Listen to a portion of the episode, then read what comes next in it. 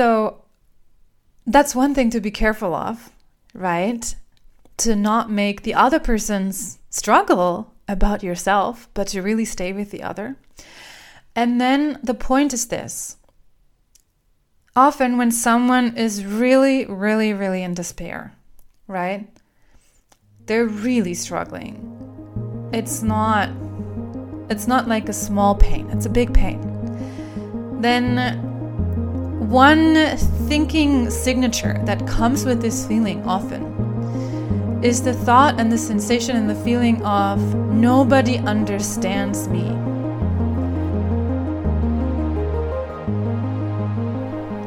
Welcome to the Sound of You podcast. This is a space where we have inspiring, thoughtful conversations about the voice, about healthy self expression, and all things spirituality and personal growth. My name is Friederike. I am your host, and I am so excited that you're here. Let's get started.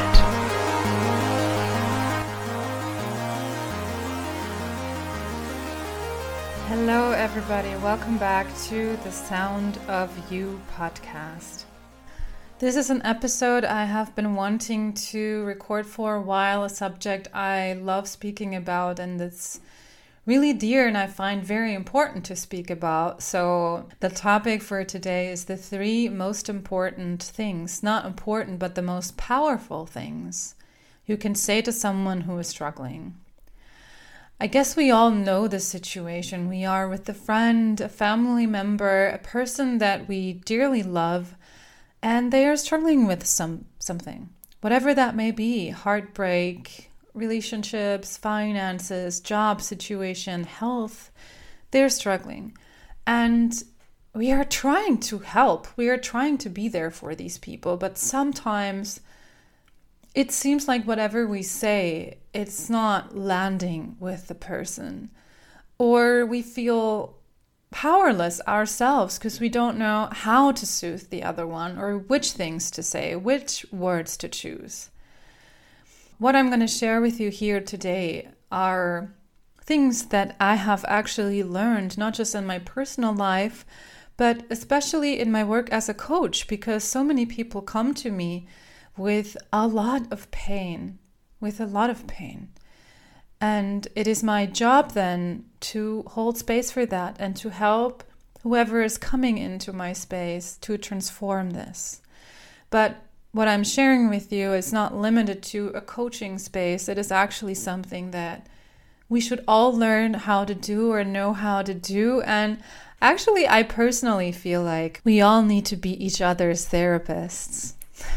Maybe I'll speak on this some other time. So, what are these things? I will share with you the three things now, and then I will talk about each individual point the three most powerful things to say to a person who is struggling. Number one, nothing. Number two,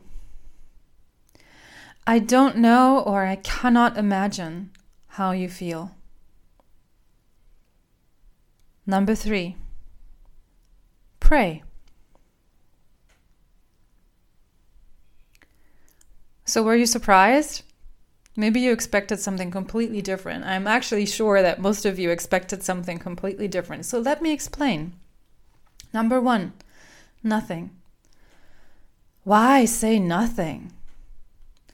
There are a few aspects and answers to this question. First of all, when somebody shares with us, they don't always want advice they're not always ready to receive advice, even if it's the most nurturing, the most loving, the most well intended things you say. Sometimes, and actually often, it's more about letting the other person share whatever it is that is on their hearts and minds fully. Fully. Give space. And if you're not sure whether that is what the other person wants and needs, you can ask them You can ask them. Ask them, you know, there are some things that I would love to say to you, or maybe give you a different perspective. Are you ready for that? Or do you just want me to hold you right now? And the people will answer, especially if you practice that with them. Sometimes it's new for people because we're not used to this level of conversation. A lot of us are not used to this level of attunement where we're actually asked for our needs. So, when that happens to someone who is not used to this, sometimes they may be a little clueless what to answer to this question. And when they're clueless, I would say go with giving space first. Let them share fully. Part of giving space when you are physically with someone is also checking in with whether or not you want to hold them, physically hold them. And also that is something that unfortunately in our society we we are not necessarily used to. It depends on where we are. Actually, in which country we are, which culture we belong to. Holding someone, physically holding someone, holding a hand, just placing a hand on a shoulder, or even hugging someone can be so incredibly healing, and you don't need any words then. Because what it does is you share an energy, which you do also when you don't touch, but it transmits a level of warmth and a level of mm, nurture that sometimes is hard to transmit without touch. And the most important aspect, though, of say nothing is giving space, being 100% present. So that means you need to also get your own mental chatter in check. Because what's going to make a person really feel safe and what's going to make a person really, really feel like like they are in a safe space where they can share everything where they find their own solutions actually. So much transformation happens without you even needing to say or do or be anything except present. Be with the other person and calm down your own mental chatter. Calm down the ideas of what you want to say to this person and of maybe how you know it better. Sometimes we may know it better, but sometimes, often, more often than not, we actually don't know it better. Or we don't know if the solution that we have in mind is actually the right thing for the other person. And then, of course, don't remain silent, you know.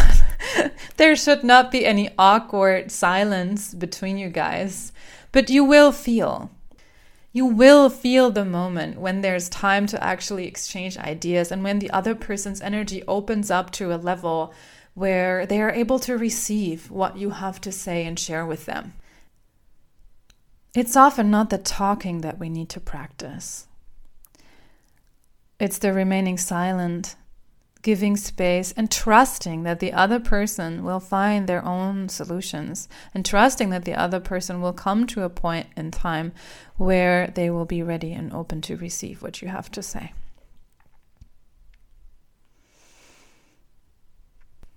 So that was number one nothing. Number two, saying something along the lines of, you know, I really don't know how you're feeling. It must be terrible. I cannot imagine how hard it must be for you. I have no idea how you made it through what you went through.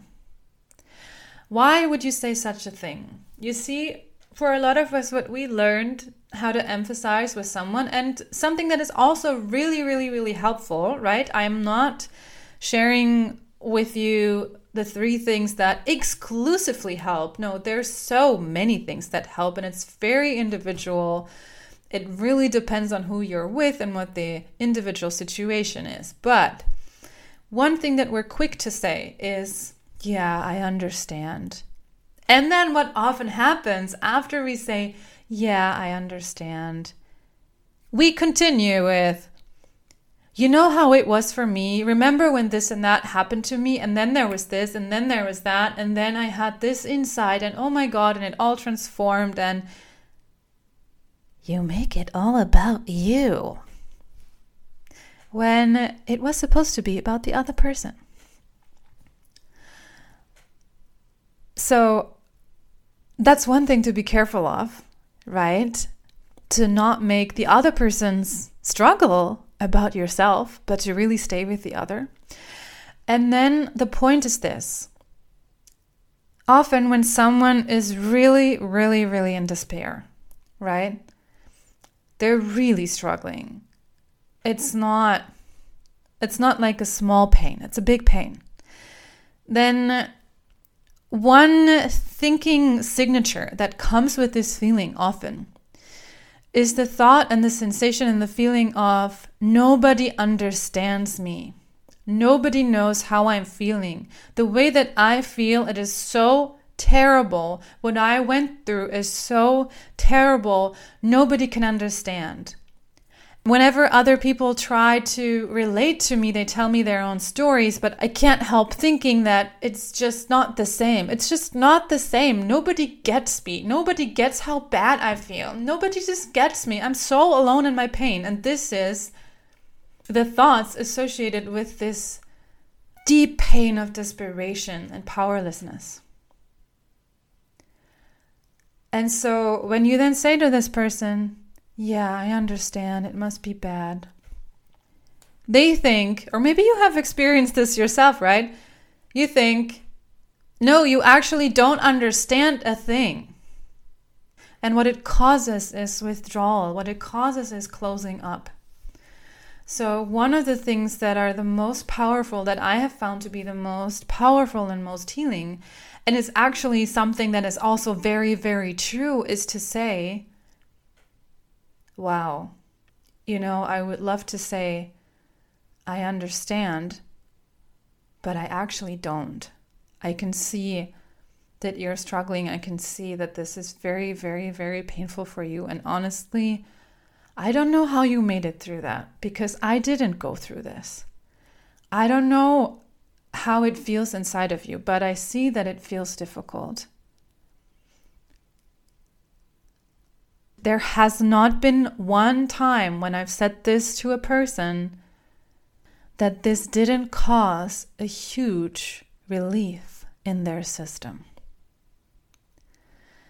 Because you are in that moment confirming and validating the way that they actually think and feel. And so the funny paradox is by saying, I don't understand you, they will feel understood. Because they will feel like finally someone is acknowledging how hard it is for me. And maybe you can think back yourself to a situation where you were struggling a lot, and I'm sure you had people in your life who tried to cheer you up, who tried to give you different perspectives, and it just didn't land with you. All you could think was you have no clue. Thanks, but yeah, you don't get it. So there you have the two aspects, by the way. It's like people giving you their advices too soon. So they didn't give you enough space. They didn't shut up. They weren't quiet. They didn't say nothing for long enough. And they did not really relate to you. They did not make you feel understood. So maybe you can think back. And again, um, it is a practice. It is a practice when to say what. You know, because a lot of people, they will feel understood when you say something like, yeah, I get it. And maybe even when you share a story of your own, they will relate with you. So, what I'm sharing here is really for someone who is in in big desperation because let's let's be honest guys like for example if i am experiencing heartbreak heartbreak is one of the most horrible feelings horrible sensations that you can possibly feel Now, two things happen then within me at the same time. On the one hand, I know that it's true that I will get over it. I know that it's true that so many of my sisters and brothers and other human beings on this planet, pretty much all of us go through a pain like this, sometimes even twice, three times, four times in our lives. And at the same time, what is also true for me is that at this very moment, it is so freaking painful. I feel that the, the sense of desperation is so strong. I feel like at this very moment, nobody really gets it. Right? So the two things happen at the same time. Okay, now move on to number three prayer. Prayer, whatever that personally means to you, does not have to be a religious prayer. And it does not have to be something that you say out loud. But whenever I was with clients that were going through really, really deep pain, or even sometimes with friends, and maybe I was at a loss of words, I didn't really know what to say. I have found that saying a silent prayer in my heart for these people, saying a silent prayer for whatever that is they're going through to release, to light, asking for support from the non physical realm. Same thing as what, what I was sharing with the other um, with the other statement. I have not experienced one time where praying for someone did not make a difference.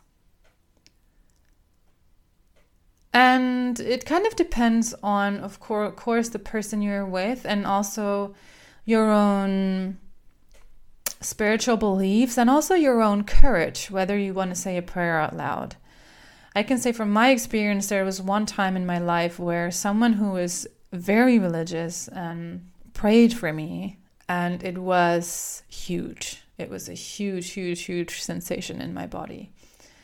So, if you want to say uh, say it out loud, do that. It is um You know what I was saying in the other episode when I talked about you need to speak about weird shit? This will be an experience for both you and the person you're with that is deeply connecting. Deeply connecting. And that's it. These are the three things that will make a difference, I promise. Let me know how this lands. Let me know if you've tried one of those things, or let me know if this triggered some sort of deeper understanding, or maybe even if you have resistance to what I was saying. I'm really curious. Let me know if you have your own favorite powerful words or non words. And speaking of which, last and final point of this message remember what we do for children when we want to put them to sleep, when we want to calm them down, when we want to make them feel loved and cared for and nurtured. Right? We sing for them. We sing for them. Why do we stop doing that? Why do we stop singing for each other? Why do we stop singing to another person when they are in distress? Why? I haven't quite figured it out when that stops, at which age, or why we don't pick it up. But I can only assure you that singing for someone, with someone, creates magic. I just yesterday hosted a cacao ceremony with a group of beautiful women, and we sang together. We toned together. We let our voices flow. And it created such a deep sense of harmony and peace and togetherness. That in itself is healing. So, if there's something I want to leave you with, then it is that don't worry so much about the words that you say. Don't worry so much about saying the right thing because the main thing is your presence and your connection. And that you can always build on. And that will be there when you are just there, without speaking. You can hum. You can ask what is needed. And just be there. Presence is love. Presence is transformative. And presence is all we ever have. Namaste.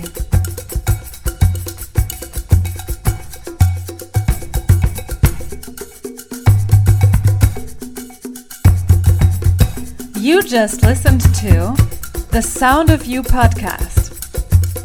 And if you want to free your self expression, be confident in who you are, and release old junk that really doesn't serve you anymore, get in touch with me and join the tribe. Bless this world with the sound of you.